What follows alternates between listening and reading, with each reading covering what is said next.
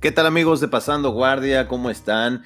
El día de hoy tenemos el episodio número 13 de la temporada 2 con el profesor Raúl Arbizu, conocido por ser el coach hispano que tiene más peleadores en UFC y también es cinturón negro de Jiu-Jitsu bajo Dean Lister nos cuenta cosas muy interesantes, pero antes de eso queremos dar gracias a nuestro patrocinador Bodega BJJ, que tiene varias cosas para que puedas mantenerte activo durante este encierro. Y pues tiene desde JIT scripts para que hagas tus drills, tiene tatamis para que puedas ponerlos en tu sala. Y también ah, nos acaban de comentar que van a tener unos mitts y guantes de box de Moya Brand para que puedas ordenarlos eh, menciona esto y también te van a mandar un parchecito de pasando guardia. Vamos a pasar con nuestro invitado.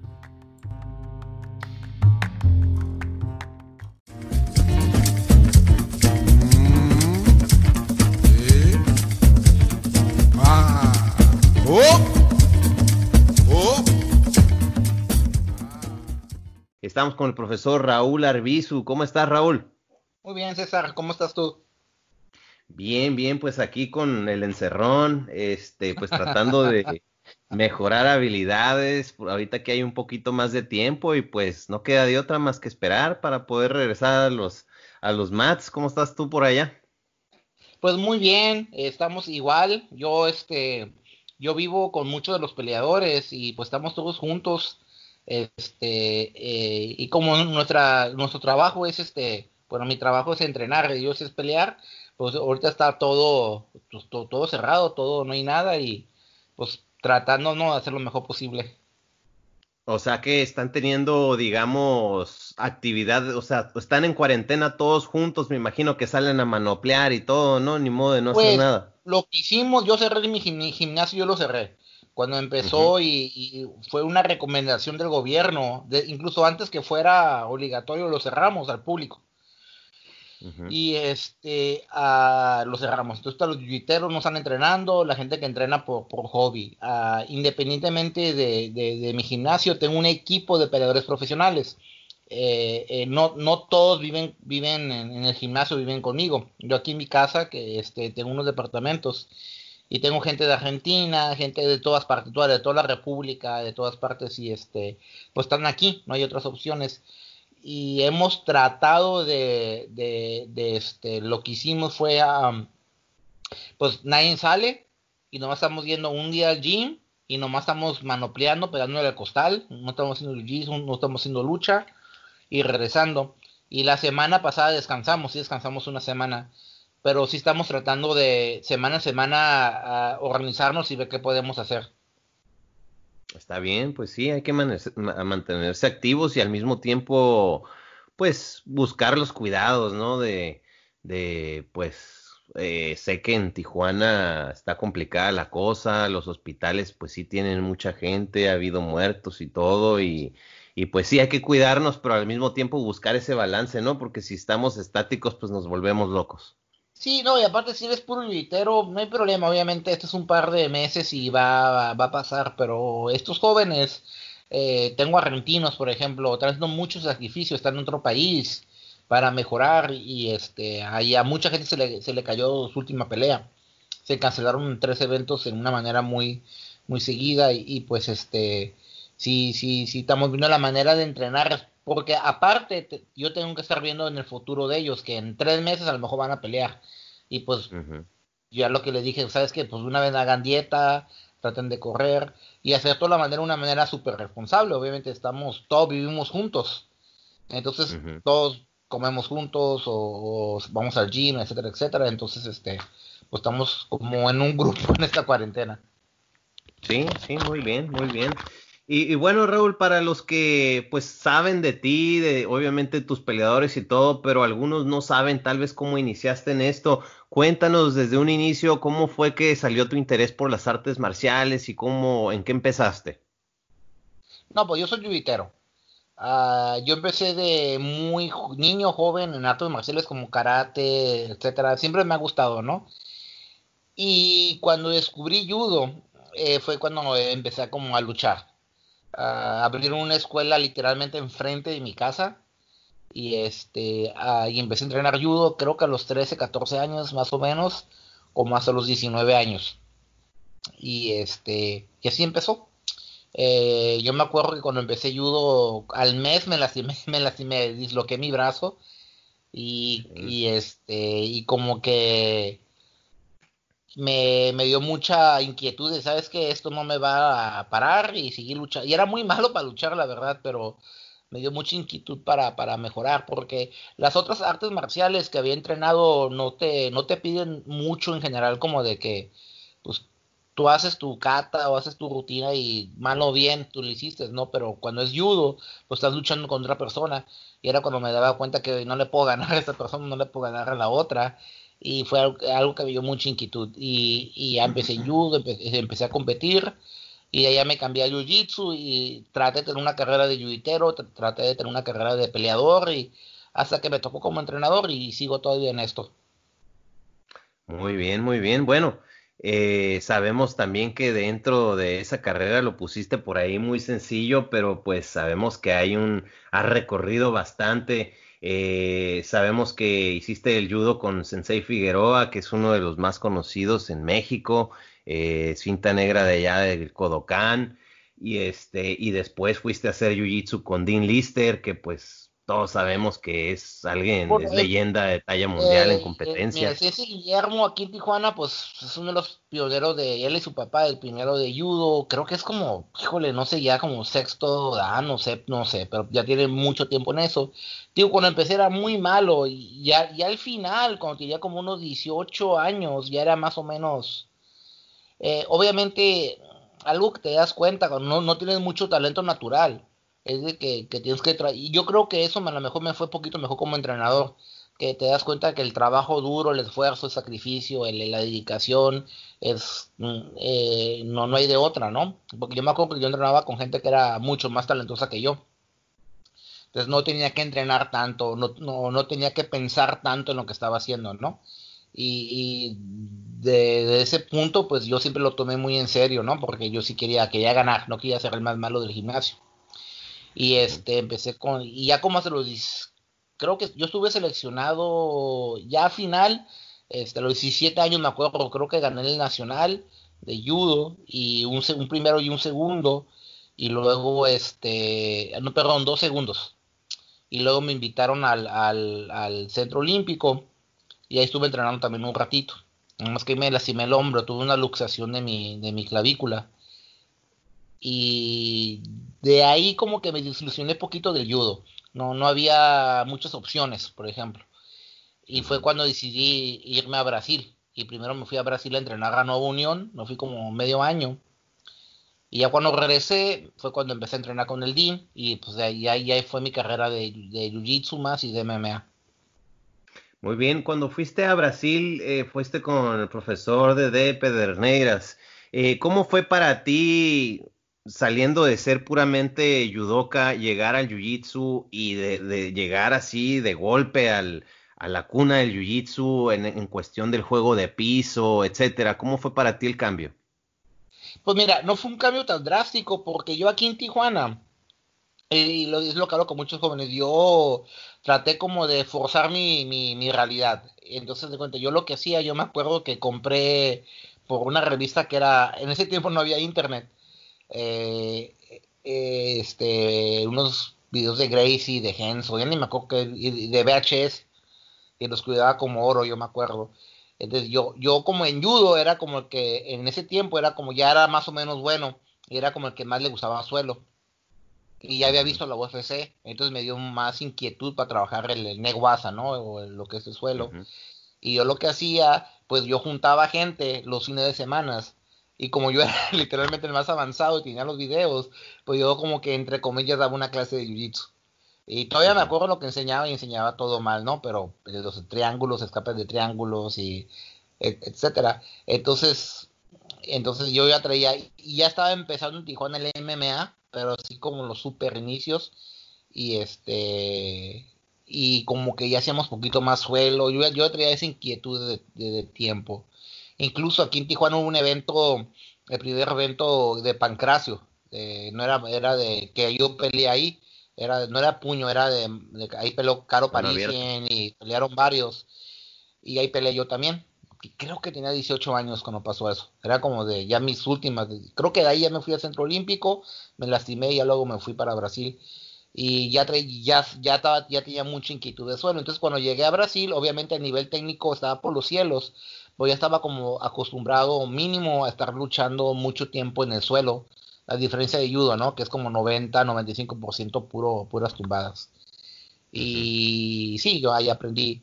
Aprendí muchas cosas en Brasil, aprendí, uh, yo creo que más o menos cómo entrenar a un nivel alto, y, muchas cosas, o, mejor dicho, cómo, cómo se trabaja un gimnasio de nivel alto con DD y pues muchas técnicas, etcétera. Y cuando regresaste a Estados Unidos, ¿cómo fue que te encontraste con Dean Lister? Bueno, me fui a Brasil y yo me iba a ir dos años a Brasil, pero llegó un tiempo que, que eh, había competido en el Mundial, me fue bien mal y en ese tiempo ahí Nueva Unión estaba muy padre porque estaba a Chaulín, estaba este a Leo Santos, estaba Jobson Morúa, o sea, había como cinco campeones mundiales en el mat, había y un gimnasio muy humilde, ¿no? Había como 20 personas durmiendo en el mat, etcétera. Y después del mundial se, todo el mundo desapareció, no había mucha gente, no había movimiento, y como que este yo personalmente siempre e, y más en ese tiempo me gustaba siempre estar reactivo me gustaba mucho trabajar y sentía que no estaba haciendo nada. Y dije no pues me voy a regresar a México a ver qué hago y mi meta era irme a Las Vegas porque en ese tiempo había una escuela de Nueva Unión a mí me gustó Nueva Unión ah, con Jan Lewis en Las Vegas mm. pero mientras yo estaba en Río ah, pasó un 911 entonces cuando llegué a Tijuana, ajá, cuando llegué a Tijuana era imposible ir a Estados Unidos, o era, estaba, yo creo que había pasado dos o tres meses atrás, y este, había pasado 9-11, entonces dije, no, pues ahorita no, está difícil. Creo que fui a Las Vegas, busqué departamentos, conocí la escuela de Jan Lubes, ah, luego me regresé a, a Tijuana y, y, dije, no, pues voy a buscar un trabajo, borrar dinero, etcétera, etcétera. Y mientras tanto, yo ya había entrenado, oh, disculpe, no te contesto, yo antes de, irme a Brasil, estando en judo, yo para irme a Brasil, dije, ¿sabes qué? Ya tomé la decisión de dejar judo, entrenar jiu-jitsu y busqué una escuela con Fabio Santos. Eh, me fui ah, con Fabio Santos. Entrené, cuatro, ahí conocí al Dean, entrené cuatro meses con Fabio Santos. Él me este, dio la cinta azul, me dio la cinta azul como en dos semanas, pero ya era cinta negra en judo. Entonces, este, y era súper, yo me acuerdo, era muy, estaba muy obsesionado en ese tiempo con Jiu-Jitsu. Entrenaba todo lo que le, todo lo que podía. Incluso yo le dije, hay una clase de avanzados, y le dije, disculpe Fabio, ¿pueden, eh, ¿pueden tener la clase de avanzados? Porque era de azul para arriba. Digo, tú ya eres azul, vente con la cinta azul. Así me la dio. todas las cintas me la han dado así, ¿eh? Nunca me ha dado, todas me, las cintas me la han dado bien raro. Y este dijo, tú eres, tú eres de azul, tú vente. ya me compré el azul y me la vine. Y me fui a la clase de avanzados y este, entrené con Fabio, y ya luego ahorré dinero, me fui para Brasil y regresé. Y cuando estaba en Tijuana, estaba lo de, nuevo, eh, lo de había pasado 9-11, todo eso, me comentaron unos amigos que Dean se había separado de Fabio y había una escuela en Chula Vista, que está mucho más cerca de Tijuana. Está como a 10 minutos de Tijuana y Fabio está como a media hora, podemos decir. Y dije, bueno, le voy a calar. Era una escuela de taekwondo y había poquito más. Y, y fui y obviamente cuando empecé a entrenar con el Dean, o sea, en retrospectiva, pues te puedes dar cuenta, pero obviamente me di, me di cuenta del nivel técnico del Dean. Dean todavía no había, no había ganado Abu Dhabi ni nada, ¿no? Nada, de eso. Y, me gustó mucho ahí. Y aparte, pues de que yo tenía la posibilidad de entrenar con Dean, de literalmente luchar una hora con él o hacerle todas las preguntas que yo quisiera, ¿no? Entonces, no nomás al Dean, al Dean, al Jaco, al Bren, se vinieron muchos de tomar la decisión, pues, sabes que pues no me voy a ir a Las Vegas es posible vivir en Tijuana y venir todos los días a Chula Vista. Y, así fue como empecé. Ya me quedé con el DIN y, pues hasta la fecha, hasta la fecha, ya no voy a entrenar, ya no entreno, ya no podía entrenar a Estados Unidos, pero ah, considero al DIN todavía mi maestro. Y, eh, entrenar con DIN fue cambiar más de, entrenar Gui a no Gui, ¿no? Ya, ya se hicieron más grappling, como quien pues, dice. Lo que mucha gente no entiende es de que el jiu-jitsu era diferente antes o no que no entienda, a lo mejor no se da cuenta. El Jiu-Jitsu antes no era deportivo. Yo cuando, yo cuando empecé Jiu-Jitsu, la federación creo que todavía no estaba o estaba empezando en Estados Unidos. Entonces era más como, los, como lo que hacían los Gracies, era más como pelear. Entonces, para mí, Jiu-Jitsu no era un mundial, era pelear. Entonces, yo entrenaba Jiu-Jitsu para pelear. Y este, y luego siempre estaba la UFC, y siempre veía la UFC y dije, un día voy a pelear ahí. Pero no veía la manera como. Incluso todas las peleas yo me las conseguí. Dino es una persona muy interesante, es como, es un genio, pero él vive en su mundo. Decía, Dean, quiero pelear, quiero pelear, y pues sí, sí, yo te voy a ayudar y todo, ¿no? Esta que dije, ¿sabes qué? Pues ya tengo como dos años entrenando y no estoy peleando y yo solito me busqué una pelea. Incluso el primer evento de MMA en Tijuana me tocó pelear. Y dije, no, pues voy a pelear. Y, al, y sí entrenábamos con Gui, pero muy poquito. Y eventualmente se hizo casi puro no Gui, ya al final. Y ya cuando estaba peleando, era mucho, era como 80% jiu-jitsu mi entrenamiento, pero era no Gui. Y muy poquito Gui, un día a la semana, o de repente venía gente de Fabio, y venía con Gui, entrenábamos Gui pero yo, yo ya estaba en la mentalidad de que yo quería llegar a ser peleador. Y ahorita pues está muy padre porque hay muchos torneos, están los mundiales, están los panamericanos, y no había ese sistema, ¿no? De foguearte en GI como lo hay ahorita. Entonces era, sí era como 80, 90% no, este, no GI cuando yo entrenaba con el GI. Así es, yo, yo recuerdo, eh, a mí me tocó ir a esos eventos, si no me equivoco, eh, esa tal vez fue la vez que ganaste con Hillhook la, tu primera pelea? Creo que, no, fíjate, la primera la gané por decisión. La primera ah, pelea con un joven de Kundo Lama. Mentira, fíjate, la primera pelea la peleé en Ensenada y yo, yo, yo iba a hacer una pelea de exhibición. Pero obviamente era en los tiempos, híjole, en los tiempos oscuros de MMA, yo creo. Y yo me acuerdo que yo fui a Ensenada y me dijeron, mira, ¿sabes qué? Vas a pelear una pelea de pancracio. Y yo le había dicho a, mi, a, a, mis, a, la gente que me entrenaba, al Brent, Dean y Jaco y a todos, y sabes qué, uh, me están invitando a pelear dijo, tú, a Pancracio, dijo, tú ve. Voy y me dicen, ¿sabes qué? No vas a pelear Pancracio, vas a... Eh, el, obviamente promotor era todo mal, ¿no? Y me dijo, no vas a pelear este Pancracio, vas a pelear un torneo de Pancracio. Y yo soy súper nervioso, y yo, voy a tener que pelear dos veces. La pensé como media hora, le dije, ok y luego me dijo, ¿sabes qué? Este, no vas a no, no, yo creo que eran puras mentiras del promotor. Me dijo, este, no vas a, no vas a pelear Pancracio, se, se accidentaron en camino a Ensenada y nomás una pelea de MMA, con puño cerrado, ¿la quieres? Y yo, la pensé otra media hora, le dije que sí. Y luego viene otra vez, oye, no hay una pelea de MMA, hay un torneo de MMA. Y, eh, eso, y, y, y, ya en este punto ya le decía así que sí, ya, lo que tú quieras. Ya, ya estaba harto. Y gané mi primera pelea con un ámbar. Y la segunda, el muchacho se lastimó y no pudo pelear conmigo. Entonces gané un torneo. Y creo que. Ah, y en ese tiempo no tomaba y me gané una botella. Con eso me pagaron.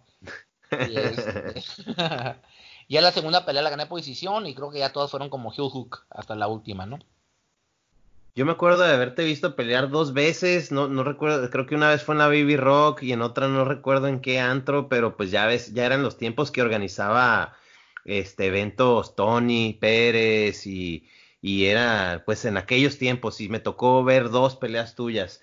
Una fue antes de ser tu alumno cuando abriste allá en, en Independencia y antes de eso creo que era cuando entrené con Virgilio un tiempo. Y después él, cerró. sí, pues, el, cerró. gimnasio como de MMA en Tijuana, casi casi de México, yo creo, fue con Virgilio. Y este, ya entrenaba Miguel Reyes, entrenaba yo, entrenaba el Virgilio. Y digo, era como, era un tiempo que la gente está, incluso yo siempre me considero yuyitero, judo, jiu-jitsu. Y buscábamos dónde entrenar y con quién entrenar, ¿no? Y ahorita está súper fácil. Ahorita hasta siempre regaño a mis estudiantes porque se quejan de, de cosas, ¿no? Le digo, y sabes que la tienen tan fácil. Si quieren ser buenos, tienen todo a su disposición.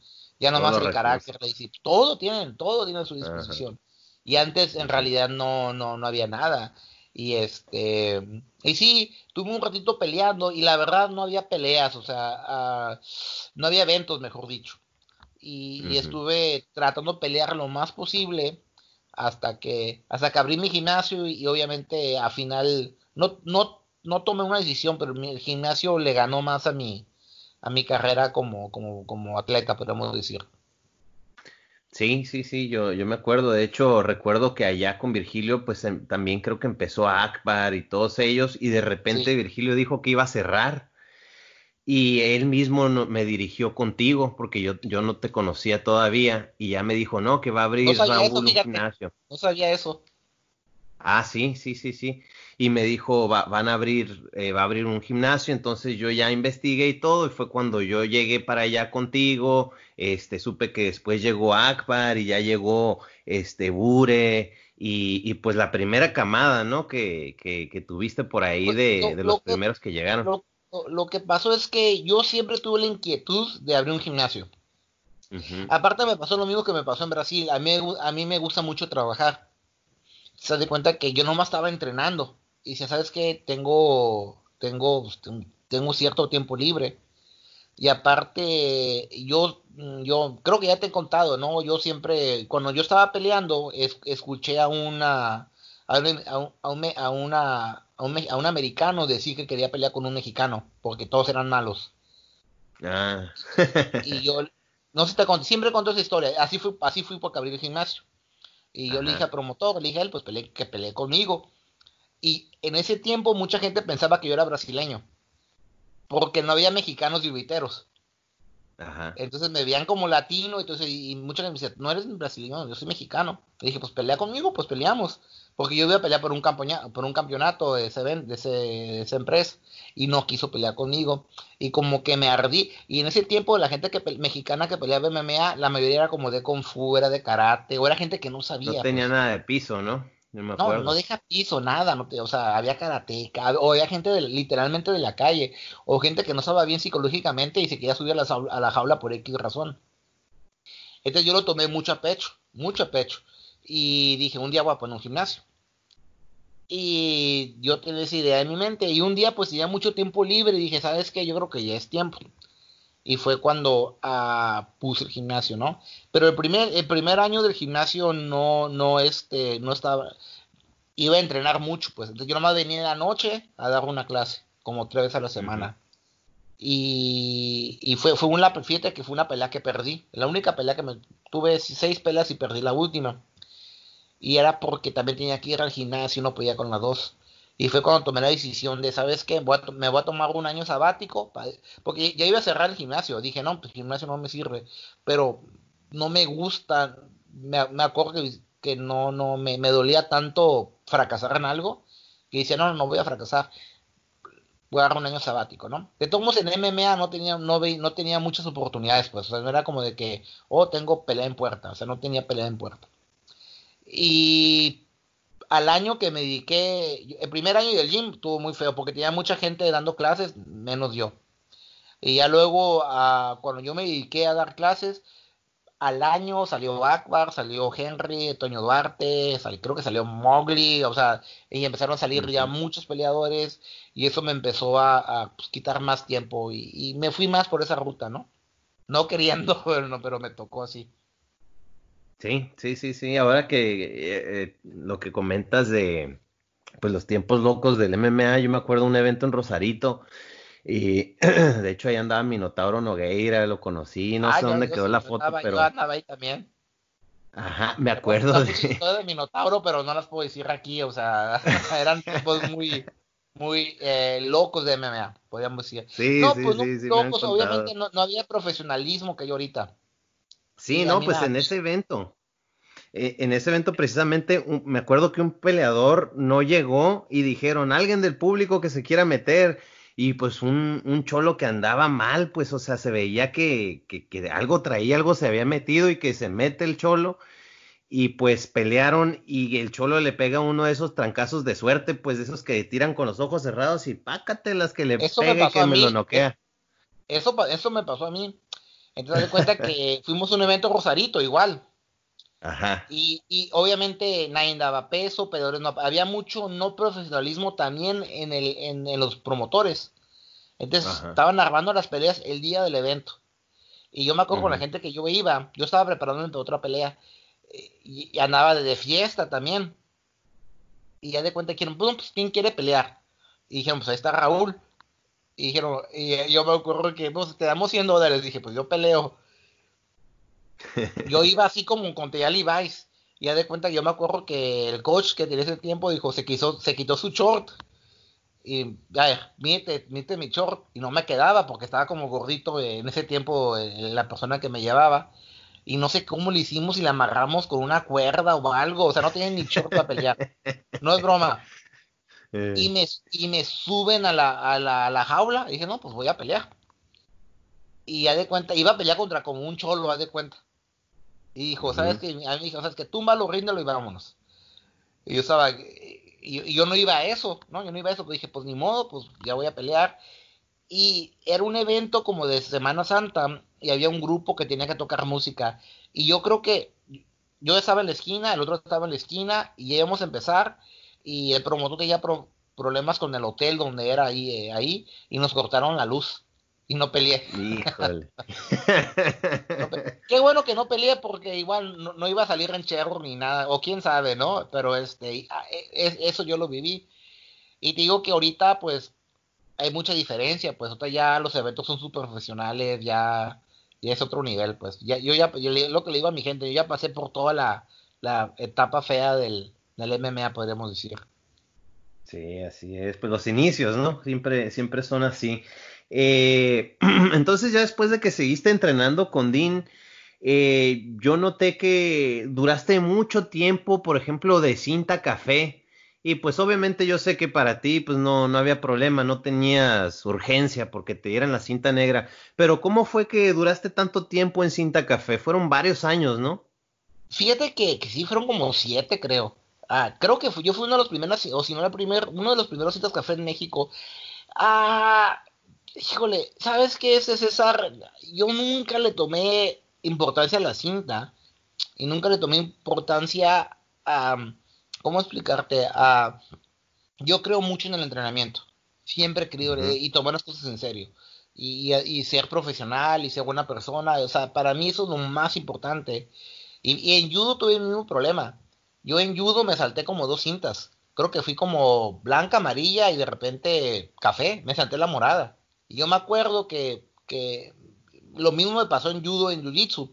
Casi, casi me obligaron a darme la cinta negra porque yo ya estaba más en el rollo de jiu-jitsu cuando, eh, cuando, estaba, cuando estaba en judo. Y, y como que mi profesor me dijo, me dijo, hey, aquí está tu diploma, que está certificado, ya eres cinta negra. Y me dijo como que, ok, ya, ya, casi, casi me decía, hey, tienes que venir, tienes que venir, ya eres cinta negra. Dije, ok. Y cuando me cambié, y también me pasó lo mismo en, en este jiu-jitsu. Yo era cinta negra en judo cuando, cuando era cinta blanca en jiu-jitsu. Y Fabio me dio el azul. Y digo, ya te conté cómo me la dio. Le pregunté, hey, ¿puedo venir a la clase de avanzados? Dijo, tú eres de azul. Porque yo rendía cintas blancas. La, verdad, mm. podía rendir cintas blancas muy fácil. Los cintas azules me daba un, a unos sí, a unos no. Los morados me hacían pedazos porque traía el piso de judo, que es muy diferente. Y más en ese tiempo, ¿no? Era, los podía tumbar, pero ya en el piso me, había, faltaban muchas cosas. Yo al principio no me usaba la guardia, por ejemplo. Era puro tumbar, pasar y, americana y ámbar a ver qué encontraba, ¿no? Después de eso ah, me fui con el Dean. El Dean cuando se fue de, cuando se separó de Fabio era cinta café. Entonces se de cuenta que yo duré como cuatro, yo, yo era cinta azul, yo creo que duré también como cuatro años en la cinta azul, no me acuerdo, mínimo tres años con el Dean en la cinta azul. Y ya de cuenta que lo que pasó es que la gente que estaba abajo de Dean, como Jaco, Higgs, o, no, no, Breña se vio con nosotros, o otros, este, eh, ponle que Dean era café, ellos eran morada, este, llegaron a cinta negra. Y ellos le dieron la cinta negra al Dean, porque el Dean dijo, ya estuvo esto de, de de tener un profe que, porque tuvieron problemas personales o algo, ¿no? Políticos. Pues dicen que fue porque no, no querían que, que, entrenaran en Nogi, ¿no? Y hiciera DCC y algo así. Creo que, un, día, un día le dijo Fabio, eh, a mí lo que me dijeron que un día le dijo Fabio al Dean, ya no vas a hacer Nogi y ya no vas a pelear, puro Gui. Y Dean dijo, pues yo tengo que comer, ¿de qué voy a vivir? Yo quiero pelear, quiero ser campeón de MMA y no me están dando opciones. No, no puedo pelear. No, no puedes pelear. Bueno, muchas gracias. Y, se, Dean se separó. Y fue cuando abrió la escuela en Chulavista. Entonces Dean era... Y a Dean le valía también. Incluso Dean ganó el primer Abu Dhabi siendo cinta café. Sí, sí, así es. Entonces no era ni cinta negra. Y yo era cinta azul. ¿sí? Era, cinta azul ya de años. Y cuando esta gente le dijo, eh, igual a Dean le dieron una cinta negra, yo me acuerdo que un día llegó, llegó este, un, un, coach, Brent, al gimnasio, dijo, Raúl, y yo lo volteé a ver y me aventó un rash guard, me dijo. Ey, dale cinta café. Gracias. y ya, no es broma. Y ya, y entrenamos. Y entrenamos. Sí. Pero yo como que de cinta azul, ya a las finales, ya pues, dependiendo qué cinta negra, pues yo había luchado con cintas negras y me iba a dos, tres, dependiendo, ¿no? Y pues ya era cinta café. Y este, pasaron siete años. Entonces, de cuenta, yo cuando me vine a Tijuana, poco a poco era el, mi gimnasio en Tijuana, en México, me tomó, me, me comió casi todo el tiempo. Y al final dije, voy a tratar de ir un día a la semana a Estados Unidos, voy a tratar de hacer esto o lo otro. Pues ya tenía obligaciones de que cinco siete tienen pelea. Entonces yo me estaba partiendo ya como a la mitad. Y ya me había dicho Raúl, tú ya tienes que ser cinta negra de hace tantos años. Dijo, Dean, tú dime, yo voy, yo voy, pero nunca iba. Y un día de sorpresa vino Dean, y no me acuerdo quién vino Dean, y vieron unos amigos míos y me dieron la cinta negra aquí en Tijuana. Y eso fue hace como, creo que llevo seis años de cinta negra. Pero tengo amigos que tienen, que estaban como más o menos de mi generación, que tienen como 13, 14 años de cinta negra. Pero digo, es muy relativo, o sea, porque a lo mejor no tengo tanto de cinta negra, pero pues yo estaba igual trabajando duro con mi gente aquí, ¿no? Yo le digo que la primera, le digo, a mis estudiantes, la primera regla de cambiar de cinta es no pedir la cinta. Claro. Eh, personalmente, si alguien me pide una cinta, no se la doy. Un año. A mí me vale, o sea, también yo como no vivo tanto del jiu-jitsu, o en realidad no me importa eso, yo puedo ser muy exigente en ese tipo. O sea, yo no tengo que dar cintas. Como, igual como no tuve mucho interés en mío, no tengo mucho interés en la gente. Entonces, este, le, digo, a mis estudiantes, hey, ya creo que se cinta azul. Automáticamente un año se hace cinta azul. Esa es mi regla. no, no, sí. Y si no les gusta, se pueden cambiar. Entonces, es, es parte de la metodología de un entrenador que, que como cambios de cinta. ¿Te explico? Últimamente, fíjate, ya que creció, porque yo nomás empecé con puros peleadores y puros competidores. Obviamente hay papás, hay mamás, que tu criterio tiene que ser diferente y con, e, con edad he aprendido a, hacer eso, ¿no? Pero mi, la licencia es esa, ¿no? Eh, eh, eh, a mí no me importa que dures tres años o 20 años para hacer cinta negra, pero es un proceso que, que te lo tienes que ganar, ¿no? Y, y, este... Y si duras mucho, pues no importa, porque en realidad, pues yo creo que tú ya me entiendes, ¿no? César, esto es de vida. Yo jitsu generalmente es de vida. como tú lo comentaste, o sea, independientemente de que tú te fuiste por el MMA y, ha habido todo este éxito en, en MMA, eh, lograste hacer elementos que han sacado el Jiu-Jitsu adelante y entran, aunque se le reconoce más por el MMA, tiene un excelente Jiu-Jitsu. O sea, tuvieron en este SL, tuvieron un campeón absoluto en azul, cerraron en absoluto en morada, este Martín y Luis, y este, y, se ve que hay un trabajo eh, duro, o sea, aunque esté un poquito separado, la mentalidad del trabajo duro ahí está. Mi base es Jiu-Jitsu. Y, yo considero al, al, Entram un gimnasio de, Jiu-Jitsu. ¿sí? Ah, dentro de eso, yo no trato de, de, que a mí, el Entram para en realidad es secundario. Porque yo, yo quiero tener una escuela que pueda venir cualquier persona, de cualquier gimnasio, eh, yo, eh, en Jiu-Jitsu y en MMA. Ah, la razón de que me voy más en MMA es que yo quise ser peleador, me fui mucho por, e, por esa rama, pero es un, es un negocio, es un, hay mucho donde crecer, ¿sí? Sea, imagínate llegar a la UFC, o imagínate ganar 100 mil dólares en una pelea, ¿no? Ofrecerle a un joven atleta la oportunidad de comprar una casa, la oportunidad de poder vivir de esto. Entonces, claro. es el MMA, ¿no? Jiu-Jitsu es poquito más difícil, pero Jiu-Jitsu es mi base. Pero es muy posible tener otra carrera y hacer Jiu-Jitsu. Y también es posible dedicarte a 100% Jiu-Jitsu. Más que yo pienso que va a ser poquito más, más, difícil. Y, y la, Obviamente yo me enfoco más en MMA por la responsabilidad y porque digo, bueno, yo me considero 100% entrenador de MMA. Y, y, incluso una de mis fantasías es, hubo un tiempo, fíjate, que me dediqué más al jiu-jitsu. Y sacamos como 3, 4 campeones mundiales de jiu-jitsu en las cintas bajas.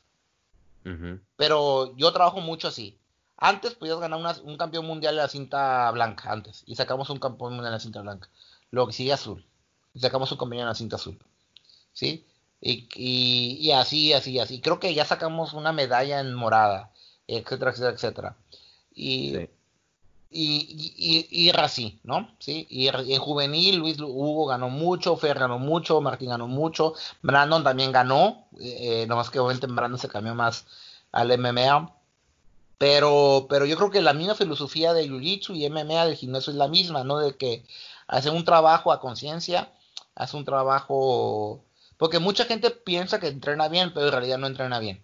O sea, y, y, yo pienso que nosotros entrenamos duro y yo sé que hay gente que entrena más duro y gente que tiene todavía más posibilidades, ¿no?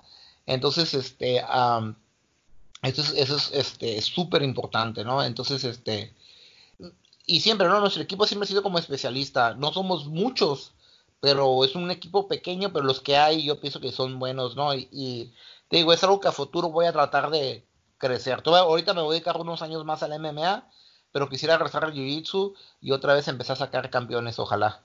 Claro que sí. Eh, vemos que hay algo también muy interesante. Eh, por ejemplo, Martín y este Lugo a, a, veces van a San Diego, entrenan un rato en la mañana en, en Atos, ahí en que pues sabemos también que es, pues Atos es... yo, creo que, yo creo que una o dos mejores escuelas del mundo, ¿no? Entre las top tres, podríamos decir.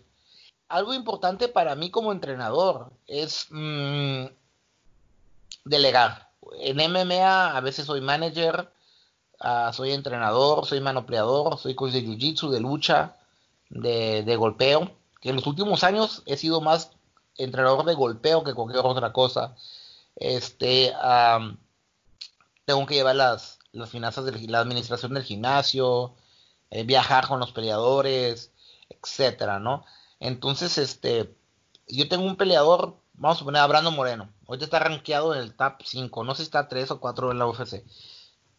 Él tiene un coach, él tiene un entrenador especialista, especialista en box. Drift Cortés. Él tiene un entrenador especialista en acondicionamiento físico, el Andy Caballero. Sí, tiene a Fer que me ayuda con el jiu Que Fer es los mejores jiu de todo México, en mi opinión, o Latinoamérica, en, su cinta y en todo, ¿no? Que tiene a mí, en general. Entonces, yo tengo que diseñar un entrenamiento, y, lo mismo puede ser para un jiu eh, ofrecerles el mejor, el mejor eh, camino para sobresalir, ¿sí? Y muchas veces eh, y a, mí se me hace un error, en cierta manera, de muchos entrenadores que, eh, que entrenen nomás contigo, porque obviamente su conocimiento va a ser limitado. Es una de, una de las pocas ventajas que tenemos en Tijuana es la cercanía a Estados Unidos. yo siempre estaba buscando de que, oye, ¿qué te falta? Te falta aprender más. Entonces, por ejemplo, a, yo a mucho pele, yo por ejemplo a, peleadores de, de Jiu-Jitsu, competidores de Jiu-Jitsu, yo les he pagado estadías en, en Atos o en, San Diego, ¿no? Patrocinado. Y yo los veo con mi gimnasio. Y si son jóvenes que yo veo que, que, lo ameritan, ¿no? Que le echan ganas, que hacen sacrificios, etcétera, para apoyar algo más. Y entonces son, son de las herramientas que yo busco para superar a, los jóvenes, ¿no? Especialmente ahorita, porque yo me siento un poquito mal en manera de que, y sabes que yo no me estoy concentrando tanto ahorita en jiu O sea, yo estoy viendo golpeo, estoy viendo jaula, eh, estoy tratando de inventar técnicas y eh, ver, está en la vanguardia de estas cosas. Y honestamente no estoy en la vanguardia de Jiu-Jitsu. Entonces trato de que a mis estudiantes ofrecerles el, mejor camino para ellos, ¿no? Ahorita creo que está eh, Martín va mucho, Luis va mucho, Ferruti ha ido mucho, y claro, ¿no? De repente vienen y dicen, uy, ¿qué es eso? Y me enseñan cosas hasta a mí. Que es lo padre, ¿no? Cuando tus estudiantes te enseñan cosas así a ti, a mí me da un montón de gusto, ¿no? Porque dices, bueno, que van bien. Claro. Sí, no, hay, que, hay que mantener esa mentalidad abierta porque es parte del crecimiento y es muy cierto que muchos eh, coaches se cierran y dicen, no, no, no, solo de aquí, si no, tal vez se va o, o Creonte o esto o el otro. No, pero, eh, si te das cuenta, esos entrenadores no duran. Duran un, dos, tres años y de repente ya no escuchas de ellos. Entonces, este, si las cosas se, hacen de una manera positiva y una manera... Ah, con buena intención con buena intención. Yo creo mucho en, la cultura de un gimnasio. Y, dentro de la cultura del gimnasio, yo pienso que, y he aprendido, ¿no? He aprendido porque mucha gente se me ha ido, mucha gente se me ha quedado, mucha gente se me queda y uno entrena bien. Entonces, es de todo. Te das cuenta que depende de la persona. Depende mucho la persona y muchas veces no puedes controlar el carácter de la persona. Pero ah, entre más entrenas, entre más estás en esto, te encuentras con gente de tu mentalidad. La gente que no es de mi mentalidad no, no dura conmigo. Y entonces, este, cada año te encuentras, a lo mejor empiezas en cero, pero cada año te encuentras uno o dos. Y después de 10 años ya tienes a 20. ¿Qué es lo que está pasando, no? Ya tengo que 15, 16 años con el gimnasio y que tengo 20, 30 locos como yo y pues le estamos echando ganas todos los días para, pues, llegar a las metas de verdad, ¿no? Que, que, que, todo el mundo dice, yo quiero ser campeón, pero yo creo que no saben qué duro, qué difícil es. ¿Me explico? ¿Cuánto cuesta? Entonces mucha gente no quiere ser campeón. Yo creo que yo creo que nadie quiere ser campeón. Es algo bien loco, la verdad. O sea, es ser pobre seis años, es ser este eh, comer bien, no comer, o sea, comer bien tanto tiempo, o sea, tener una vida muy sedentaria, muy tranquila, hacer muchos sacrificios. Igual MMA, subirte a la jaula, agarrar a trancazos con alguien. Y es un proyecto, yo, yo, le digo a mi gente que es un proyecto de 3 a 6 años para ver resultados. Y este, entonces mucha gente lo hace, por, pero sin, que, sin querer ser exitoso. No sé si me explico, lo hacen a lo tonto. Pero yo ya aprendí de que si lo, si lo, vamos a hacer, lo vamos a hacer bien. Si no, si no, se pueden buscar otro lugar. Esa es la mentalidad de mi gimnasio. ¿Sí? Con todo respeto, con todo... Y es lo primero que digo a la gente. Yo, yo, incluso ya te he contado a ti de que a mí ya no me dejan hablar con la gente que, se quiere inscribir al gimnasio, que los corro. Digo, este. sí, sí, digo, porque sí, porque yo me di cuenta de que me decían, oye, no sé si entrenar o no, no entrenes. Si no estás decidido, no es el lugar para ti, ¿no? O, etcétera, ¿no? Y, no tienen que ser peleadores, no tienen que ser competidores, pero lo que yo digo a mis estudiantes en general. Tú tienes que tener nivel de un campeón mundial o que no compitas porque sí, o igual o la gente que hace golpeo, sí, le digo, aquí nadie te va a pegar, no vas a hacer sparring, pero tienes que aprender como un campeón mundial las cosas, si no, pues no tiene chiste, sí, yo le doy como una universidad, ¿para qué vas a estudiar medicina si estás haciendo las cosas mal, o ingeniería, sí, te va a quedar un edificio, sí, es, yo trato de tomar las cosas con la misma responsabilidad, ¿no? Profesional y, y, digo, nos, nos, nos falta mucho pero nos ha dado algo de resultados, ¿no? Yo estoy trabajando en maneras en poder crecer y poder mejorar todavía. Así es. A tu experiencia, Raúl, por ejemplo, eh, vamos a decir que llega de un artista marcial purista que quiere eh, hacer MMA, digamos, eh, eh, ¿qué es más sencillo para ti llevarlo al éxito? Vamos a decir, un grappler que solamente ha hecho grappling por tres años y va a aprender striking de cero, jaula, lucha, etcétera, o alguien que por decir ha hecho Muay Thai tres años y no ha hecho todo el resto como grappling, jaula, lucha, etcétera.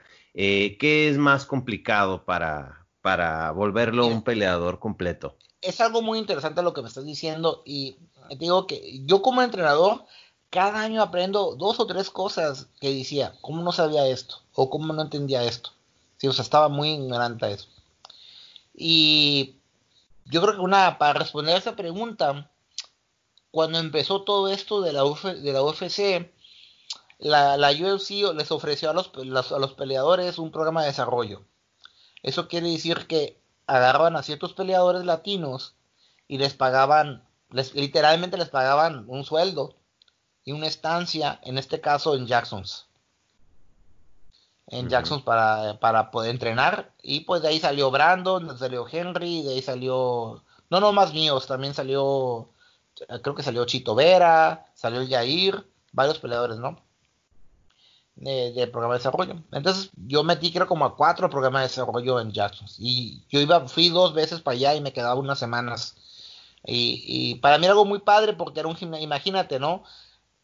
Un gimnasio muy humilde de Tijuana y de repente estoy en Jackson con peleadores y hablando con la UFC, hablando con Gray Jackson y haciendo todo eso. Y yo, yo estaba como que lo más viendo y como sacado de onda. Y yo me acuerdo que estaban entrenando y unos no bajaban a entrenar. Y yo le decía, le dije, le un entrenador, oye, ¿por qué no bajan a entrenar estos? Si no voy a decir nombres, ¿no? Por, Y me dijo, por bebones, obviamente, ¿no? Y, y, dijo, oye, yo no, yo no soy el papá de ellos. Si no quieren entrenar, que no entrenen. Es la carrera de ellos. Yo me quedé, porque yo siempre he sido de que. hubo un tiempo, César, que yo le pagaba a gente por entrenar. Yo había muchacho talentoso. Dice, oye, ¿por qué no entrenas? Ah, porque tengo que trabajar. ¿Cómo te pagan? Yo te lo pago. Ponte a entrenar. Y ni así entrenaban. O sea, yo, por favor, entrena, porque les di talento. Y yo no tenía peleadores. Entonces yo estaba como, ¿cómo tenemos? Quiero, quiero alguien en la UFC, quiero un campeón, quiero algo. Y yo sí, están en Jackson si no están en, le están pagando por entrenar y están flojeando. ¿Sí me explico? Y luego, esa es la primera cosa que me di, ¿no? Que me di cuenta ah, en ese gimnasio.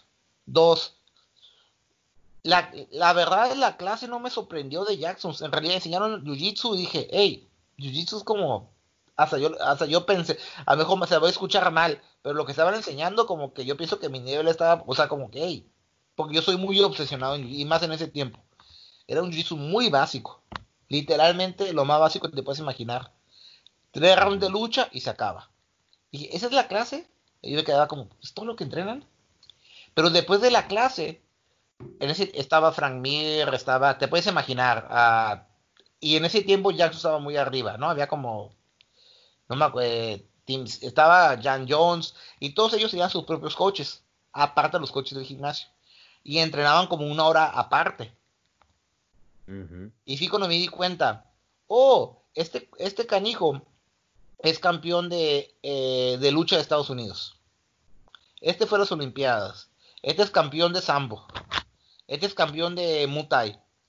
Entonces, todos ellos ya han tenido éxito en sus carreras. No sé si me explico. Sí.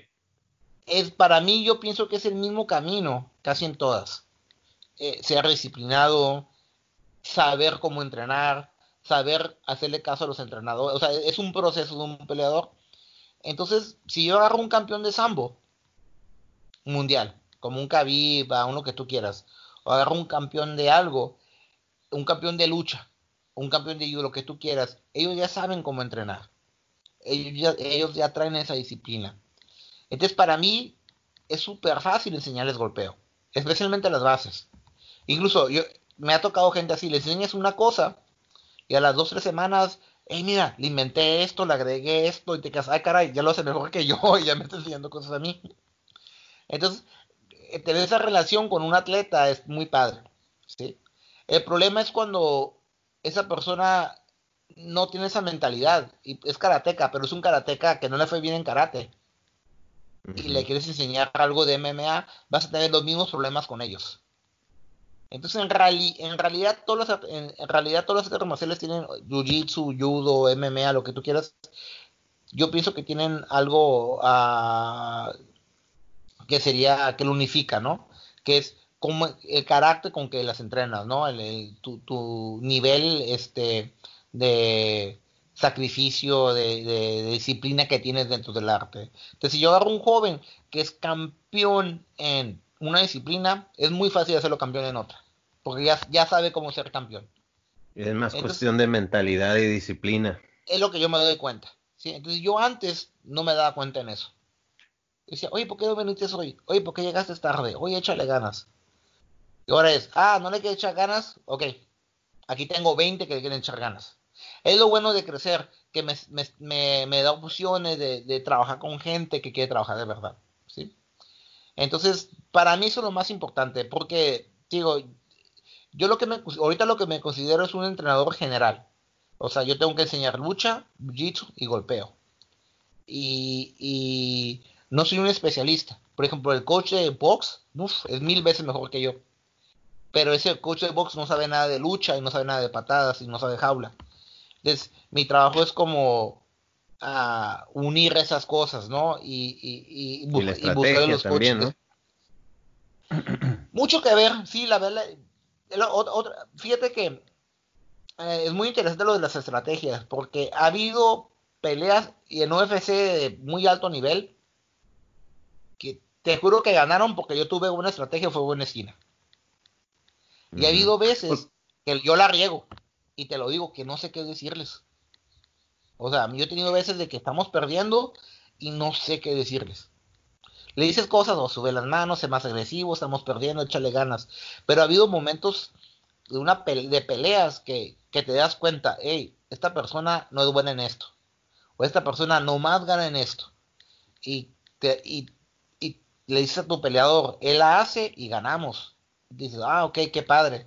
Pero es difícil. Lo que le digo que las, estrategias, y en mi gimnasio las estrategias, sí le echamos muchas ganas a las, estrategias. Pero es como del 1 a 10 es un 1. Si la estrategia no funciona, a final de cuentas tienes que pelear. ¿Me explico? Y echarle ganas y, y, estar en la situación. Pero digo, para, para responder tu pregunta, es, es, eso, depende mucho el peleador y su ética de trabajo. Así es, no depende de dónde viene, sino eso. Nada que ver, nada que ver. O sea, entre más estoy en esto, más me doy cuenta, ¿no? De, de, que, de que no importa que sean karatecas, que sean judocas. Que sea gimnasta, ¿no? Yo creo, fíjate, sí, o sea, Khabib de Sambo, Israel, Israel Alisanda, Israel es, el de kick, o sea, todo viene de, Jan John viene de nada, viene de lucha, o sea, depende mucho, ¿no? Obviamente, ¿no? También depende mucho tu nivel de talento. Entonces cada quien es diferente. Hay peleadores que su nivel de talento está por los cielos, por los cielos, y su disciplina está muy baja. Y hay gente que es al revés, y hay gente que está en medio. Y de repente tenemos esa gente rara que tiene las dos cosas, ¿no? Que tiene disciplina y talento. Pero pues es súper difícil. Y, y, y es Jiu-Jitsu y es MMA. O sea, son las dos cosas. Así es, así es, Raúl. Entonces, eh, ¿qué haces, por ejemplo, con algún peleador que tú sabes que tiene la disciplina, que tiene el, el, o sea, que tiene el trabajo duro, que tal vez también tiene el talento, pero que tal vez le falta algo, eh, no sé, tal vez pueda ser mental o algo así, que simplemente no da ese pasito para lograr los resultados? Eh, ¿qué, ¿Qué haces con un peleador así? Yo creo que en los últimos años eso ha sido más mi chamba, ¿no? Ver cómo llega un, llega un joven de, de y, te digo, Jiu-Jitsu y MMA es lo mismo, o sea, en realidad de competencias, son, disciplinas diferentes, pero el, el, el, trabajo y el, esfuerzo yo creo que es igual. Eh, depende mucho, a diferencia, ya hablo con ellos. Y yo pienso que ya puedo hablar de una manera poquito más con autoridad, ¿sí? De, yo pienso que antes en lo que la regué mucho, me equivocaba poquito, que los perdonaba, podríamos decir. Y yo pienso que eso es malo para ellos. No nomás eso, yo, yo ahorita fíjate, y, son cosas que quiero ser más estricto, de que, ok, quieres ser peleador, yo lo tomo muy a pecho, porque yo, yo he tenido gente que empieza conmigo desde cero, llega a UFC y se retira. He tenido como dos así. Y tú dices, bueno, pues sabes qué, tiene casa, cómo está su familia, o sea, yo me preocupo por eso. Yo no quiero, yo no quiero que alguien quede sin dónde vivir, o si me explico, quede golpeado, quiere algo. Entonces antes era de que si no le echaban ganas, no decía mucho. Pues échale ganas, tú puedes. No venía un día, ok. Y ahora es de que, y ahorita, fíjate, primero hablo con ellos, o sea, dime, ¿Lo, vamos a tomar en serio o no? Ok, sí, ¿cuál es el plan? Ok, lo vamos a hacer. Si no hacen el plan, yo pienso que es, alguien que no puedes tener en tu gimnasio. O yo no puedo trabajar. Es como los negocios. Que sería como la manzana podrida. Yo creo mucho en eso, fíjate. ¿sí? Yo creo increíble. Ahorita es el horror que tenía durante años. De que tenía muchas manzanas podridas en mi gimnasio y pues yo tratar de, hey, ustedes pueden, si me explico, no paguen el gym, vivan conmigo, ustedes pueden. Y de repente te das cuenta, hey, no les estoy ayudando. ¿sí? Es más, los estoy ayudando a ser peor personas. Entonces te quedas, a veces tienes que ser, yo, incluso yo pienso que pude haber salvado unos peleadores siendo más duro. No sé si me explico. ¿Sí? sí. Es como el papá que regaña a los hijos, ¿no? Entonces, ahorita es, hey, no quieres hacer las cosas bien, o como se hacen, está bien, gracias, con permiso, y ya. Y hay gente que agarra la onda y hay gente que no, ¿sí? Pero yo trato de hablar con ellos y decirles, oye, esto es, esto es en serio, ¿eh? Esto es un negocio muy difícil. ¿sí? Si tú crees que ser ingeniero o ser doctor es difícil, esto es más difícil. Esto es más difícil, ¿ok? Porque hay millones de doctores en, el mundo. ¿Cuántos peleadores de UFC, de UFC hay? Bueno, saca la cuenta. ¿Cuántos peleadores de UFC que ganan dinero? Que ganan más de 300 mil dólares al año, 200 mil. No, muy pocos. Estamos hablando de 100. O sea, esto es más difícil todavía. Mejor ser ingeniero. Entonces, pues sí. no, no es broma, eh, no es broma. O sea, yo ya les digo eso, ¿eh? Y, y la gente, y, lo que me he dado cuenta que el, la ética y el nivel intelectual tiene que ver mucho en esto. ¿Sí me explico? Entonces, si no, si tú no puedes ser ingeniero o no puedes ser, yo pienso, por ejemplo, yo pude haber sido muchas cosas, me dediqué, me dediqué a esto, ¿no? Quiero pensar que hubiera sido buen ingeniero, buen abogado, buen algo, ¿no? Pero si mínimo no, no tienes ese nivel, no tienes ese nivel para MMA. Cualquier persona se puede subir a la jaula. Eso no tiene nada que ver. Nada que ver. El chiste es de que, ok, ¿qué papel vas a hacer en la jaula? ¿Sí? ¿Qué Hay peleadores que con cuatro peleas llegan a la UFC. Y Caín Velázquez, su quinta pelea fue en la UFC. Cody Graban, su quinta pelea fue en la UFC. Y ya no ser campeones. Entonces, este, y, digo, lo mismo para jiu Sí, lo tienes que tomar con la misma seriedad. Entonces nosotros tenemos que ser como ingenieros o como médicos. Eh, eh tenemos, que, tenemos que estudiar tres horas al día, tenemos que ir a la escuela seis horas al día. Y, y, entonces yo trato de exigir eso.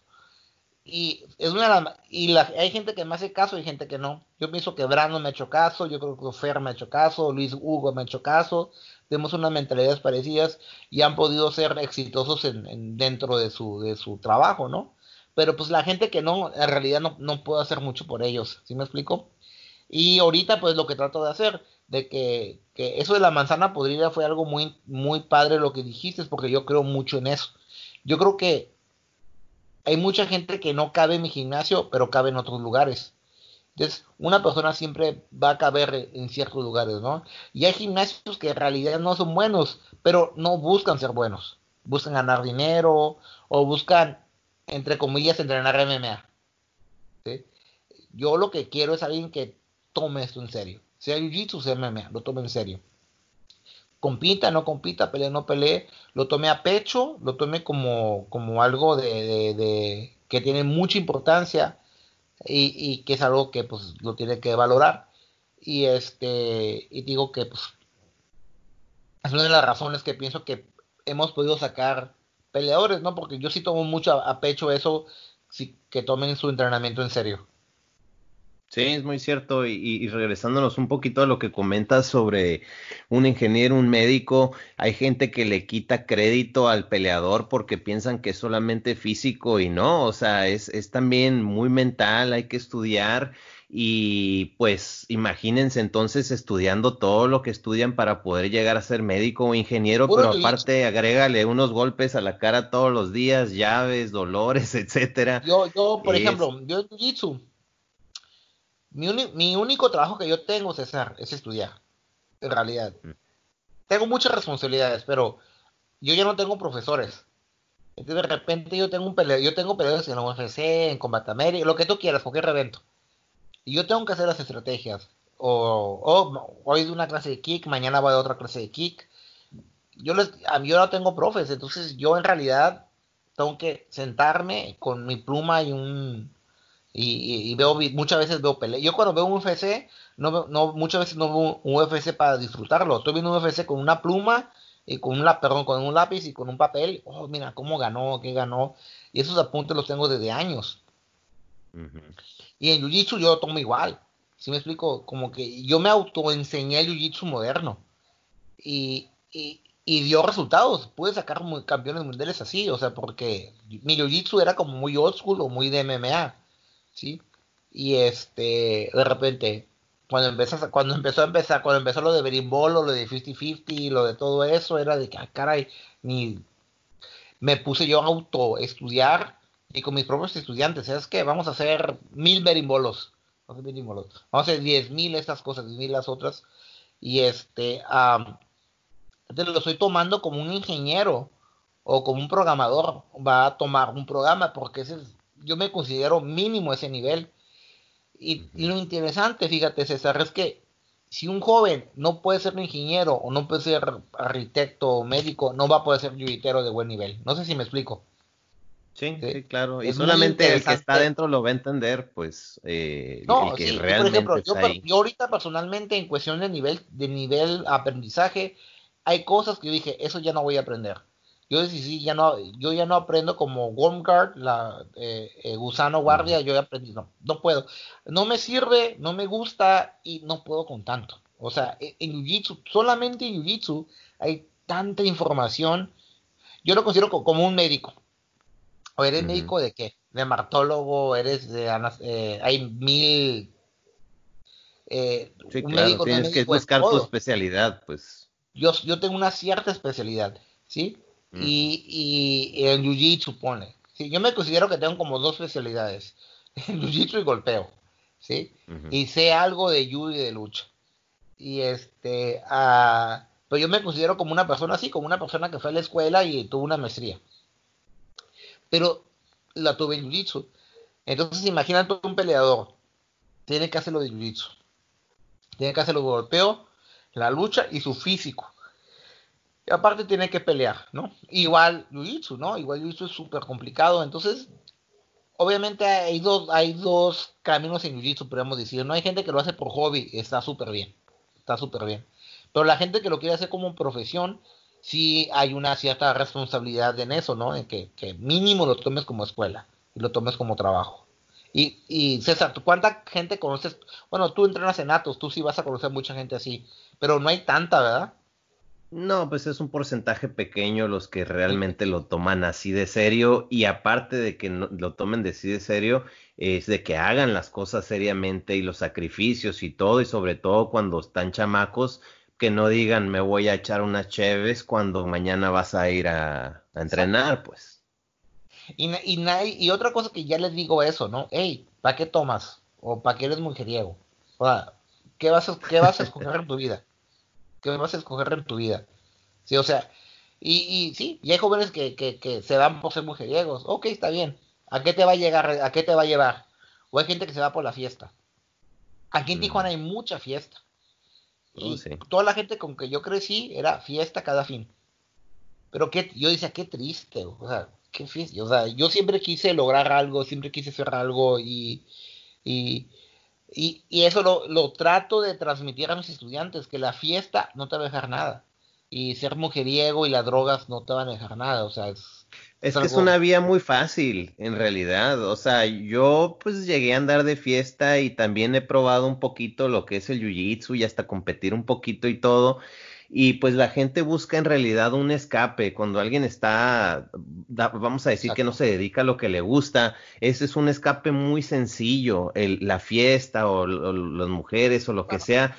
Alguien que se dedique al jiu-jitsu, ¿me explico? O que se dedique al MMA. Sí. Tiene que tomarse decisiones, ¿sí? Especialmente. Claro, tiene que sacrificar. sí, obviamente hay de todo tipo. Hay gente que es tan talento, que se sacó la lotería, que puede ser campeona de Jiu-Jitsu y hacer lo que quiera. Y hago de MMA. Ah, sí.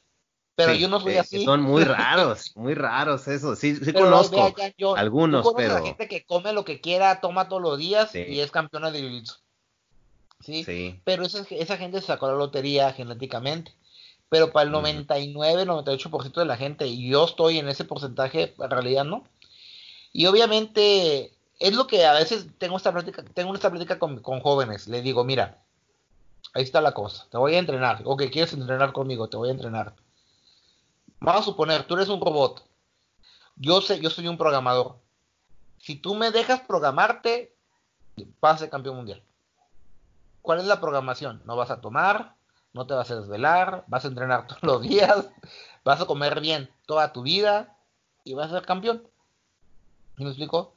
Pero si tú te quieres programar solo, es de, de ay, qué flojera levantarme temprano. Ay, quiero comer una dona o algo.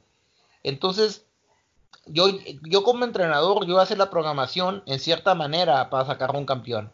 Pero los jóvenes o un peleador, y te digo, yo soy, yo soy algo muy específico, César. yo estoy hablando de un atleta, alguien que me, que me diga, hey, Raúl, yo quiero ser campeón de Jiu-Jitsu o yo quiero ser campeón de MMA. Sí, o sea, no estoy hablando de alguien normal. Alguien normal totalmente diferente y lo entiendo, porque ellos tienen sus propias guerras, ¿no? Son médicos, son ingenieros, son etcétera, ¿no? Ellos tienen sus guerras y el jiu-jitsu es un escape para ellos. Yo estoy hablando a alguien de que, no, jiu-jitsu no es tu escape, jiu-jitsu es tu trabajo.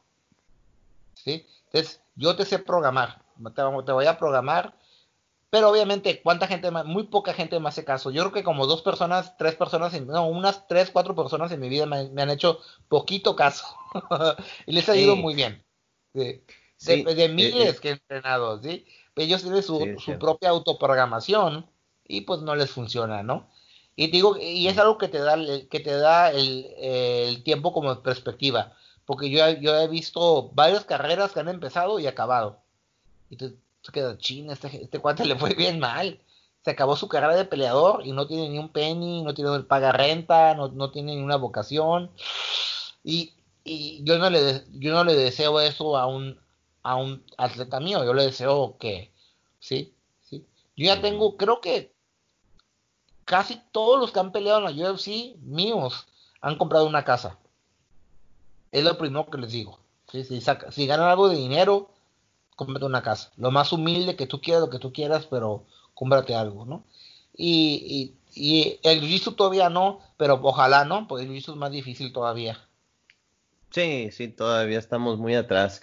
Eh, regresando un poquito a lo que comentábamos, es de que mucha gente que precisamente ese es su escape sencillo, no ha probado la, adrenalina, tal vez de, de ganar una competencia, de ganar una lucha. O sea, eso es algo que requiere de más esfuerzo, no es tan fácil de conseguir, pero es una, es una adrenalina, es algo que te, que es muy gratificante.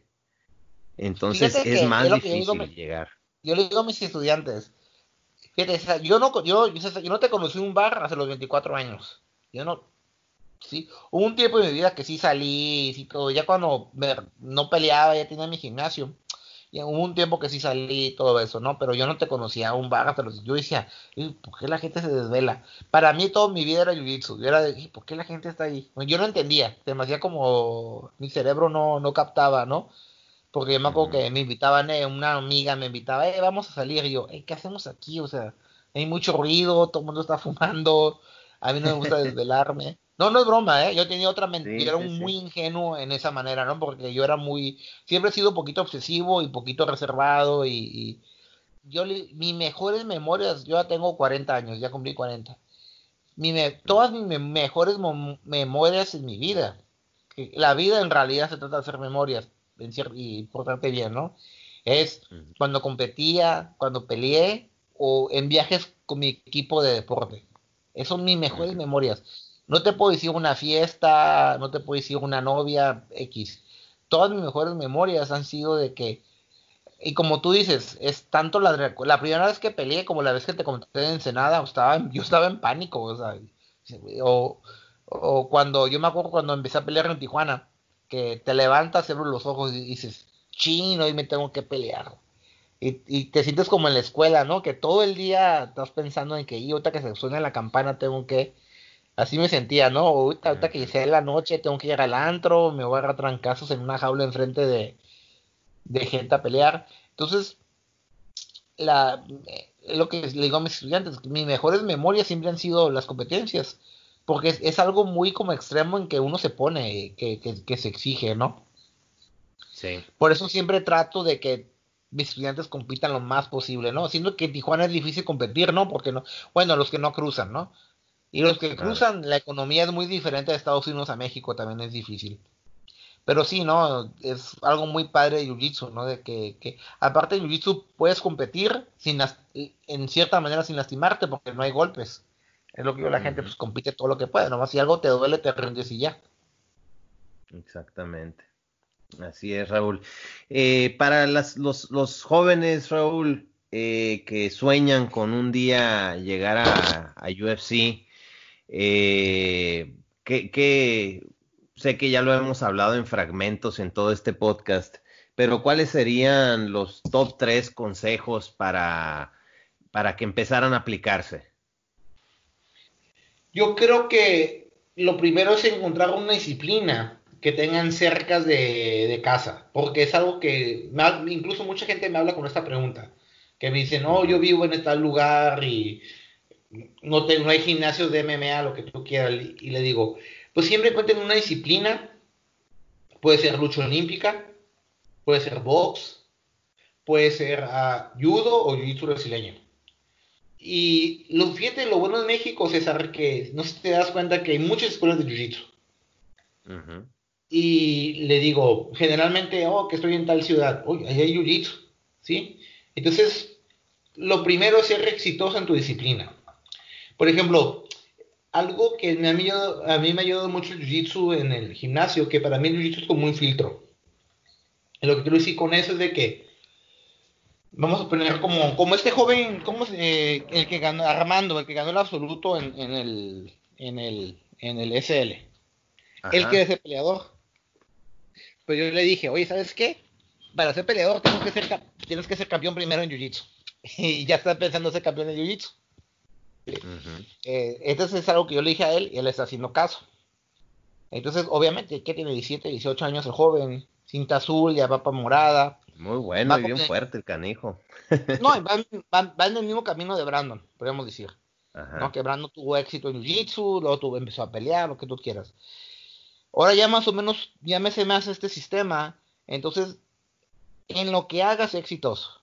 Si no va a ser exitoso en una disciplina, o sea, Tienes que ser campeón de tu colonia, de tu ciudad, de tu estado y de México. Así de fácil. yo, yo siempre que yo hablo con un peleador digo, si tú quieres, tú eres el mejor peleador de México, fácil. Fácil, fácil, fácil. Nomás tienes que hacer caso, tienes que sacrificar. Fácil, o sea, no, porque no es Rusia, no es Brasil, no es Estados Unidos, no es Japón, o sea, sí, o sea, hay mucho donde crecer en México, ¿sí? Ah, pelea 170 libras ligero, sé mejor peleador en México. Bueno, en fin, siempre digo, encuéntrate una disciplina. Y mucha gente, por ejemplo, me dice, ah, me, me hablan a mí, me dicen, oh, quiero entrenar en su gimnasio. Y le digo, ¿qué cinta eres blanca? Oye, sé cinta azul en tu gimnasio, sé ya gana algo, o sea, y si ha habido jóvenes, si ha habido jóvenes que le echan un montón de ganas y vienen conmigo, pero la mayoría no. Entonces, el primer consejo que les podría dar es encuentren una disciplina y sean excelentes en ella. Primero, excelentes en ella. Y hay muchas disciplinas en, en, en, en este, en México, ¿no? Sea box, Ametur, tengan 40 peleas Ametur de box. Sea lucha olímpica, que en muchas ciudades hay, hay, hay programas de lucha olímpica.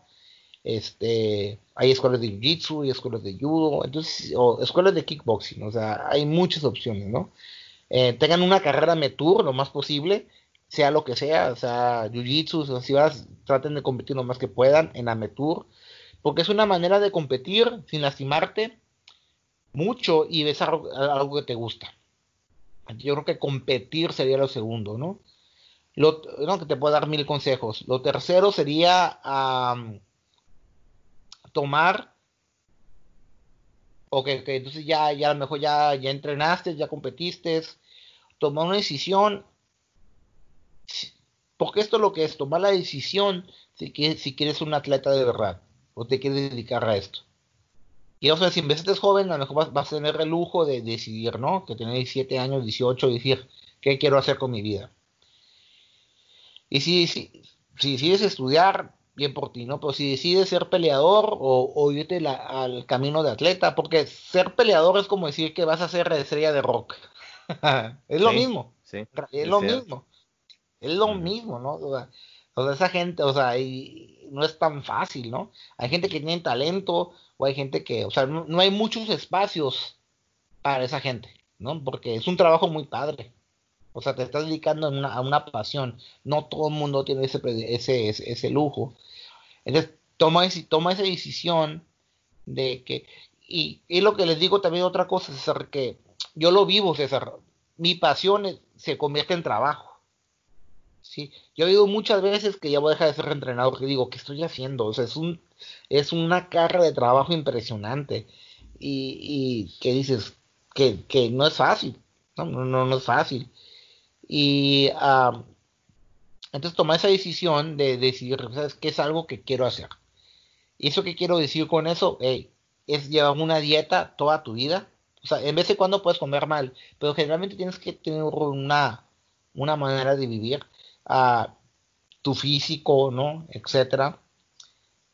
Eh, si has hecho todas esas cosas, por ejemplo, fuiste exitoso, si tú eres, si tú eres exitoso en tu disciplina, por ejemplo, si viene un muchacho y me dice, hey Raúl, ahora me llamo tal y, hey, soy campeón nacional de lucha, fui de panamericano, oye, ya te voy a hacer caso, ¿no? O me dicen, hoy tengo 40 peleas de box, he ido muy más o menos en Ametur, ya tuve 3, 4 pro, ah, ya puedo hablar contigo, ah, vamos a hablar, o sea, ya, ya, ya, ya tienes algo que ofrecer a un entrenador, a un gimnasio, ¿sí? O me dicen, ella gana el SL, ella gana el Nacional, dos cinta morada, hey, ah, yo habla contigo y, vemos cómo podemos, vemos la manera de trabajar, pero si no, si no has hecho nada, no, nadie te va a ayudar. Entonces es muy fácil en realidad. Eh, bueno, el mapa es muy fácil. El mapa es muy fácil. Yo ya me sé el mapa. Pero que alguien lo quiera hacer, las direcciones, es totalmente, totalmente diferente, ¿no? Le digo, pues, en Jiu-Jitsu, yo le digo, a mí me encanta el número 10.000. Hagan 10.000 ámbar, 10.000 escapes de codos, 10.000 dobles, eh, y luego les pongo así sus 10.000 triángulos, y luego luchar tantos rounds, empezar a competir, y yo espero que pierdan. Ay, ¿cómo perdiste? ¿Perdiste con Kata Gatame? Vamos a ver escapes de Kata Gatame. Ahora, ¿cómo perdiste? Oh, que me pasó la guardia. Vamos a ver retención de guardia. Oh, ¿cómo perdiste? Me rendió con ámbar. Vamos a ver escapes de ámbar. ¿Cómo perdiste? Puntos. Ah, ok, ok. Vamos a ver barridas ahora. Vamos a ver estrategias. Y ahora ganó un torneo, pero perdió dos, ganó uno. Y, y así vas con un joven. Y al final, pues le estás enseñando todo y tienes una, una relación muy padre con tu. Con, y así, y ya son campeones en una disciplina, ¿no? Y, y digo, ellos lo pueden hacer solos en cierta manera. Y ya al final, ya al final es buscarte un gimnasio, o sea, buscar gente con que trabajar de buen nivel. Pero para eso tienes que ¿Qué es lo que hay ahorita en Entram? Sí, por ejemplo, es algo tener algo que ofrecer, algo que ofrecer. Mm. Y yo, yo tengo una, una puerta muy abierta en cuestión de que yo quiero trabajar con otros gimnasios, quiero trabajar con peleadores, quiero trabajar con, yo no como que me cierro las puertas, o sea, yo, yo, es más, trato de trabajar más con coaches que con peleadores. Entonces, porque muchos, muchos coaches no tienen gimnasios grandes todavía. O simplemente están buscando la manera de, y yo les quiero ayudar. O sea, yo quiero, ayudar a ayudarles a gimnasios a que ellos también crezcan. Y ya que tengas algo que ofrecer, pues vea la manera de crecer. Y ya puedes entrar al nivel, podemos decir, un poquito más profesional, sea en Jiu-Jitsu o sea en MMA. Y de ahí empezar a pelear y empezaste una, y una carrera, ¿no? Pero generalmente si fuiste exitoso en tu carrera como estudiante, en tu carrera como amateur, vas a ser exitoso en tu carrera como profesional. Yo tengo una teoría que yo pienso que cualquier persona en el mundo puede llegar a la UFC, cualquiera. ¿sí? Si tiene el, la mental, si lo puedo programar. Entonces, si le puedes programar el cerebro, cualquier persona puede llegar a la UFC. Honestamente, no cualquier, tristemente, no cualquier persona puede ser campeón. Eso tiene que ser como una, una tormenta perfecta, me explico, de talento, genética, sí, entrenamiento, disciplina, de muchas cosas, ¿no? Pero cualquier persona puede ser profesional dentro en Jiu-Jitsu y en MMA. Cualquier persona. Pero pues cuántas personas hacen esos sacrificios. Y si me explico, ¿no, César? Eso es porque tú vives, vivimos más o menos en el mismo medio, ¿no? Que ¿Cuántas personas conocemos que hacen esos sacrificios masivos para pasar en este medio? Y, sería eso, ¿no? Y ya que empiecen a pelear profesional, pues ya, ya depende de ellos y depende de su talento. Pero ese es el camino, ¿no? Y, siempre digo, empieza en cero, ser el mejor de tu rancho, luego el mejor de tu ciudad y después ir creciendo. Así es, muy interesante Raúl, pues ya saben, ahí para los que nos están escuchando, esos son los consejos. Eh, escuchamos hace poquito que Dana White dijo que veía muy cerca a Brandon de ser el primer eh, peleador mexicano campeón de UFC. ¿Cómo te hizo sentir eso? ¿Sentiste algo de presión o cómo, cómo sentiste? Mm, es muy, es muy raro, fíjate, César. Ah, eh, yo me puse metas cuando empecé y, ya logré todas. Y luego me puse metas nuevas. Y por ejemplo, Brando esas personas que hizo muchos, Polo, Teco, Brando, Nacio, un montón de, personas que estamos dentro de, esta bolita, pero uh, yo me puse una meta, quiero un top 10 de UFC, pácatelas, Brandon. Dije, ching, ¿qué sigue? Quiero un top 5, quiero un top 5, pácatelas, Brandon. Y ya la meta que sigue para mí es un campeón, o sea, ya es mucho. O sea, es algo que, que como de sueño, ¿no? Ah, siento que con Brandon ha aprendido mucho. Obviamente, eh, Brandon tiene 100% la mentalidad. Brandon es un peleador que yo lo regaño, no por no entrenar, porque entrena mucho. Y yo creo que nomás he conocido como dos o tres personas que sean así. Es algo es algo, o sea, como lo contrario de lo normal, o sea, de que... Sí, fue ya fuera de serie, pues. Fue, de, como que, hey, ya no entrenes, ya te vas, hizo 10 rounds de sparring, hey, dije que no entrenaras. Así me explico, o sea, y, y, hace caso, hace caso a las estrategias, eh, tiene mucho tiempo en esto, muy merecido.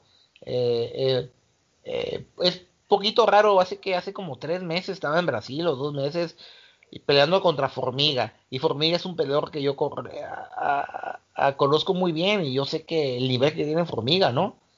Y, tener la responsabilidad de hacer la estrategia, de entrenar al joven. No yo solo, ven, tengo un equipo detrás de, un equipo detrás de, hay un equipo completo detrás de Brandon, pero ah, me da ciertos, me da cierto como ganas de seguir trabajando y saber que, que sí se puede, acá de una ciudad pequeña como Tijuana, uh, o de un país, México, ¿no? A diferencia de Rusia y Estados Unidos, Japón, lo que sea, sí podemos hacer esto. O sea, sí podemos sacar un campeón. Entonces, pues en realidad es la meta que sigue, es esa, sacar un campeón de UFC, pero es como, como una, parece como algo tonto, ¿no? Yo siempre reño a la gente siempre le digo, agarra un joven y le digo, ¿cuál es tu meta? Que está empezando a entrenar. Sé campeón UFC. Yo, cállate. O sea, tu, tu meta es el cinta azul. No sé les digo, no es broma. ¿Qué, mente tan. O sea, los regaño. O sea, le digo, ¿qué es eso? ¿Quién eres, ¿Quién eres para decir eso? Los regaño. Le digo, tu meta es el cinta azul. Tu meta es ganar un torneo de cinta azul. Deja la cinta negra. Porque ni, ni para eso, así les digo, ni para eso te veo. O sea, la mayoría no llega a cinta negra. No me digas que es un campeón de UFC. Va una cinta café, ya va para negra. Ya va mi, ya va mi segunda generación de cintas negras, que sería, yo creo que Brandon y Fer. Y este, los regaños, se le digo, ¿no? Que, tu cinta no es en UFC. Ahora, ¿cuál es la meta de Brandon? Brandon ya la meta es ser campeón de UFC. O sea, ya es, ya es, es un, algo que se puede decir en serio. Y es como que, como que pesa, así como que es de chin creo que ahorita está rankeado en 3 o en 4. No estoy seguro, no sé cómo. Ahorita está loco el MMA por todo lo que está pasando del, del, en el mundo del, de todo. ¿qué? ¿Cómo se dice en español el coronavirus? Todo eso. Pero te digo, para mí es muy curioso porque a todo mundo, eh, repito, ¿no? Le digo, ¿cuál es tu meta? Ser campeón de UFC. Le digo, cállate. O sea, eres, sea, me explico, o sea, no me digas eso. Tu meta es tal, tal, tal. Y si las cumples, vemos, vemos que sigue, ¿no? Ahora, Brando es un estudiante que empezó conmigo a los 13 años, que tiene ya 26, y su meta ya es ser campeón de UFC. Y, y, y, fíjate, a César, sí he logrado muchas cosas, pero no sé si lo logre. O sea, es mucho de suerte, es mucho de muchas cosas, porque nomás hay pocos campeones de UFC a la vez. Entonces, yo creo que ojalá, vamos a ver qué pasa, ¿no? Eh, eh, nos afecta poquito esto, lo que está pasando en el coronavirus, lo que Federer no dio peso. Yo pienso que si no hubiera pasado el coronavirus y, hubiera dado peso Figueiredo, Brandon pelea por el título. Es lo que tengo entendido. Qué padre, ¿no? Tener un pues estudiante tuyo que pelee por el título de UFC. Yo me acuerdo cuando yo veía UFC en VHS. En, ¿Sí me explico? Y, era cinta. ¿Qué? ¿Qué era cinta? Como cinta amarilla de judo. Entonces, este, decía, ahora ya tener un campeón de UFC, pero no sé, ojalá lo pueda lograr, ojalá lo logre Brando, ojalá lo logre yo, ojalá lo logre el equipo, y ojalá estas experiencias me ayuden a, generar eh, talento nuevo, ¿no? Pero este, esta es la meta que sí, honestamente, digo que a mí, yo siempre como que me da mucha risa porque siempre reío a la gente que dice sus metas, pero ya es una meta de verdad para nosotros o sea, a mí, para nada me tocó como peleador, me tocó como entrenador, pero que un estudiante mío esté como en ese punto, pues vamos a ver qué pasa, ¿no? No, pues ahí está, y es cuestión de seguir trabajando duro y, tiene que llegar, tiene que llegar el momento en que sí vaya a haber un, campeón mexicano, porque pues es una cultura de pelea. el nivel de UFC es muy alto, ¿eh? es muy, muy, muy alto y la gente lo ve en la tele, yo lo veo a veces, yo estoy, yo he estado mucho de esquina y lo ves de esquina y te quedas la, ha, habido peleadores míos súper buenos y tienen un super camp y me están noqueando a gente a revés y a derecho. Y dicen, no, vamos a ganar. Y suben a pelear y me los noquean en el primer round y te quedas, ¿qué pasó? O sea, y ves al otro y está... Y lo triste es que el otro no está 20 y te quedas, esto es lo que yo tengo que hacer ahorita, tengo que ver, yo, yo ya aprendí cómo llevar, gente a la UFC, ahora tengo que aprender cómo mantenerlos, una, dos, y cómo hacer los top 15, top 10, top 5, porque yo solo no puedo, ocupo un staff de coaches, voy a ocupar patrocinar, que no lo hay, entonces ahorita estoy en ese proceso de buscar un staff, de ver toda la economía, de cómo, de cómo llevar un gimnasio que pueda tener Hoy ya tengo un gimnasio que yo ya tengo una, que tengo un administrador, tengo profesores, tengo gente de limpieza. Así que la, generalmente los gimnasios no tienen tanta empleados, ¿no? Y ahora tengo que ver cómo tener coaches para los peleadores, ¿no? Y eso es otro de mis chambas, ¿no? Que no nomás es ver técnicas, ver todo, es cómo ver la, cómo ver la administración de un gimnasio para poder generar peleadores. Yo pienso que ese es el proceso que sigue para mí. Muy bien. Muy bien. Pues sí, así es. Eh, lo importante es de que se están logrando estas primeras metas y de que más gente está viendo que sí es posible. Así que, pues bueno, a seguirle echando ganas. Y pues muchísimas gracias Raúl por todo este tiempo que nos regalaste. Eh, algo que quieras decir por allá afuera la gente que, nos escucha. No, no, a ti, no podemos darte las gracias a ti, César, por tomarte el tiempo para platicar conmigo hombre, el, honor es nuestro. Muchísimas gracias, Raúl. Entonces, pues ya lo escucharon, entrenar duro y nos vemos próximamente. Suffer, suffer, suffer, suffer, suffer, suffer for world. Now your fault be that. Me I say, now your fault be that.